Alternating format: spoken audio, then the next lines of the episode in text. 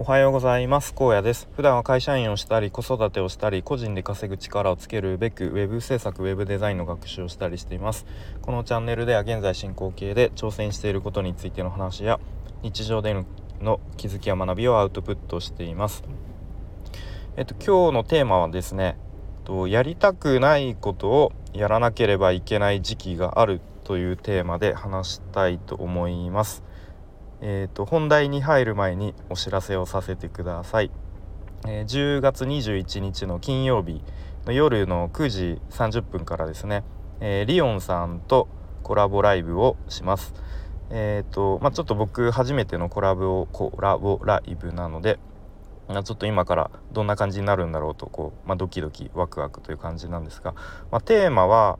えっ、と今後のキャリアをどう切り開くかみたいな確かそんなようなテーマなんですけどまあそこまで堅苦しくなくまあ割とあの、参加されてる方のコメントとかもこう拾いながらまああれやこれやとこうワイワイ楽しく話お話できればなと思っているのでもしお時間ある方は、えー、遊びに来ていただけると嬉しいです。はいということで、えー、本題なんですが、まちょっと前半はほぼ雑談で、まあ、後半にちょっと真面目な話を、えー、していこうかなという感じに思います。で、まあ、結構なんか最近グレーの話題が多い気がするんですけれども、まあ、今グレーはですね、えっと、短いツアーツアーをやっていますライブツアーですね。でどんなツアーをやってるかというと2002年に発売されたアルバムで「 UNITY ROOTS FAMILY AWAY」というアルバムを出したんですけれどもそのアルバムを、えー、まあ、20年経った今また全曲こう今の GLAY で演奏する、まあ、ライブで演奏するっていう、まあ、そのアルバムをコンセプトとしたツアーという感じですね。うん、で、まあ、僕みたいなかなりコアなファンとしてはいやもう絶対行きたいなっていう感じです。うん、で、まあ、妻もグレー好きなので、まあ、僕と妻とですね、えーと、昨日1日だけ名古屋公演があったので、えー、お互いに、まあ、先行予約ですね申し込んだんですけれども、えー、妻が当選僕が落選ということで、えー、まあ泣く泣くというか、まあ、僕は家で子供たちとですね、えー、お留守番という形になりました。で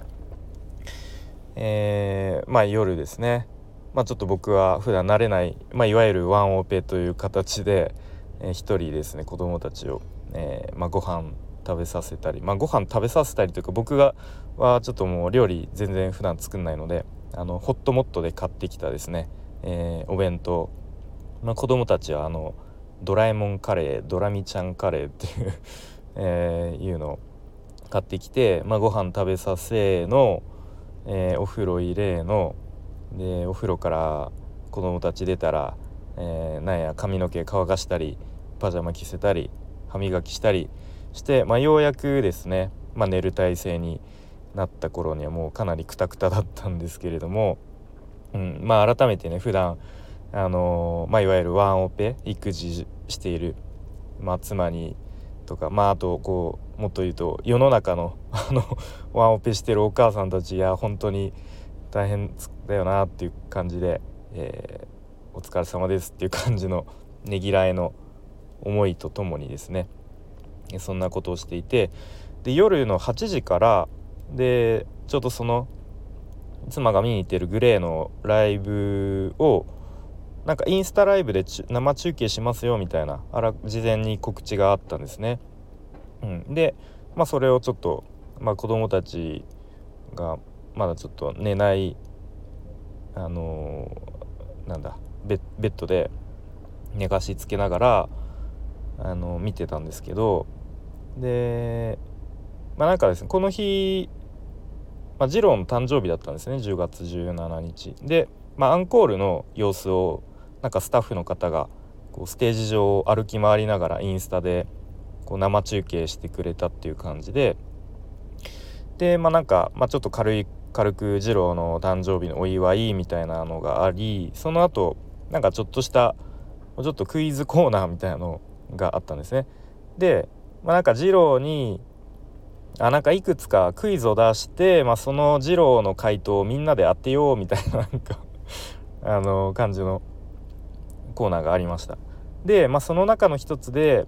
なんかグレーに入って今までで辛かったことはみたいな質問があったんですね。でまあその、えー、二郎が答えそうな答えをみんなで当てるみたいな感じだったんですがでまあ二郎の答えが、えー、ファッション誌の撮影っていう答えが、えー、返ってきました。うん、で多分、まあ、当時90年代後半とかもうものすごくもうなんだろう、まあ、大ブームというか、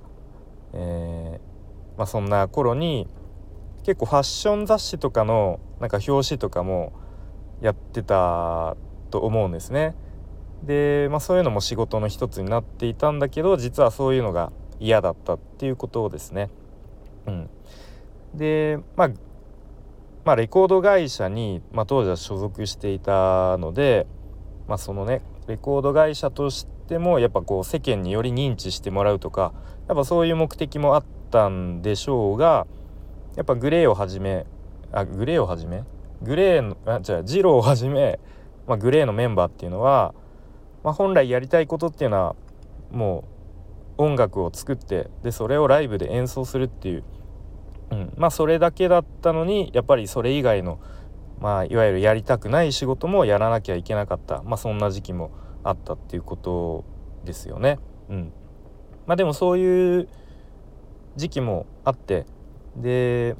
まあ本当ならやりたくない仕事でも、まあ、きっとこうメンバーの性格からしてですね真面目に取り組んで、まあ、そういうこういわゆる関係者と呼ばれる方々の、まあ、信用を少しずつ積み上げていって、うん、でまあ時にはねこうなかなかうまくいかない時期まあこう壁とかがあの立ちはだかった時もそういう壁を乗り越えてこれたんだなみたいなことをなんとなくぼんやり思いました。はい、で、まあ、ちょっとここから僕の個人的な話に無理やりつなげるんですが、まあ、僕が以前受講していたまあ、ウェブのスクールですねこのスタイフでも何度も話してるんですがでそのスクールの受講期間中に、えー、まあ、個人個人のポートフォリオ制作っていう、えー、ことをやりました。うん、でまさに、まあ、そのスクール卒業後も今なお作っているんですけれども、まあ、そのポートフォリオ制作の時って、まあ、いきなりデザインとかには入らずにまずはこう全体の情報設計というところにかなり時間をかけました。うん、でまあ講師の方に何度もフィードバックをもらいながら、まあ、よりですね、まあ、各受講生個人個人の魅力がよりこう表現されるようなポートフォリオになるようにこう何度もフィードバックをもらいブラッシュアップしていくわけですね。でその時僕のポートフォリオっていうのはあのなんだろうなウェブ制作者としてではなく、えー、実店舗運営のサポートとかアドバイザーみたいな、まあ、いわゆる、まあ一言で言うとコンサルっぽいような方向性に、まあ、そのフィードバックをもらいながらそういう方向性になっていったんですね。うん、でもともと僕としてはやっぱりウェブ制作の勉強をしてきたしそのウェブ制作ウェブ制作者として、えー、仕事をこうと取っていくっていうことを想定したししていたんですが、まあ、ちょっと僕の思っていたものと違う方向性になっていくなみたいなちょっとこうどっか腹落ちしないというか、うん、ちょっとこうモヤモヤとした感じで進んでいったんですね。うん、でまあ講師の方も、まあ、多分僕のそんな様子を感じ取ったのか、まあ、こんなことを言われました。えー、あのまあ、小屋さんがやりたいことっていうのは、まあ、最終的に、まあ、ウェブ制作でこう、まあ、価値を提供してまあいわゆる稼いでいくそういうふうに仕事をしていくっていうことだとは思いますでも今の時点ではまあ客観的に見たらスキルはあのそこまでないし実績もまだないでも仕事をする以上クライアントからしたら初学者だろうが、えー、まあ、それこそあの、まあ、講師僕らみたいなプロだろうが、まあ、みんなこう同じプロとして見られるわけですね。でなのでそういう中で、まあ、荒野さん他のライバルと、まあ、ちょっとこう戦いながらというかあの比べられながら、まあ、なんとか実務経験を積んでいかなければいけないという事実がありますと。うん、そんな時にやっぱ今持っているカードで勝負するしかないんですよねと。うん、でその今持ってるカードっていうのはもしかしたら本当にやりたいことではないかもしれないけれどもでもやり最終的にやりたいことをやるためにはその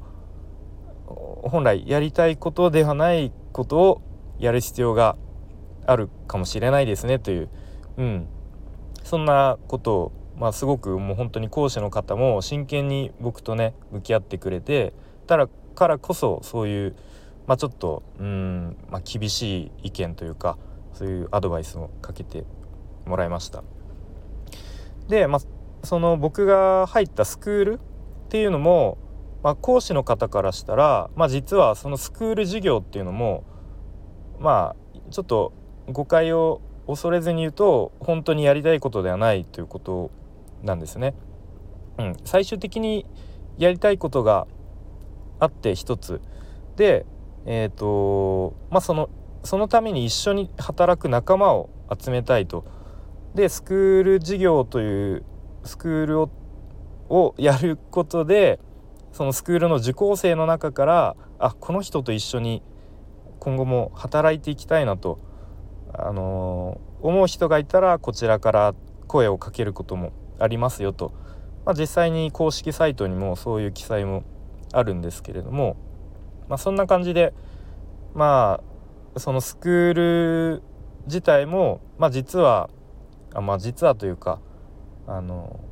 まあ、本当に最終的にやりたいことではないんですよねと。うん、でもその本最終的にやりたいことが1個あってそのためにはこのスクール授業を今やらなければいけない。っていうことをおっしゃっていました。ちょっと話がすごく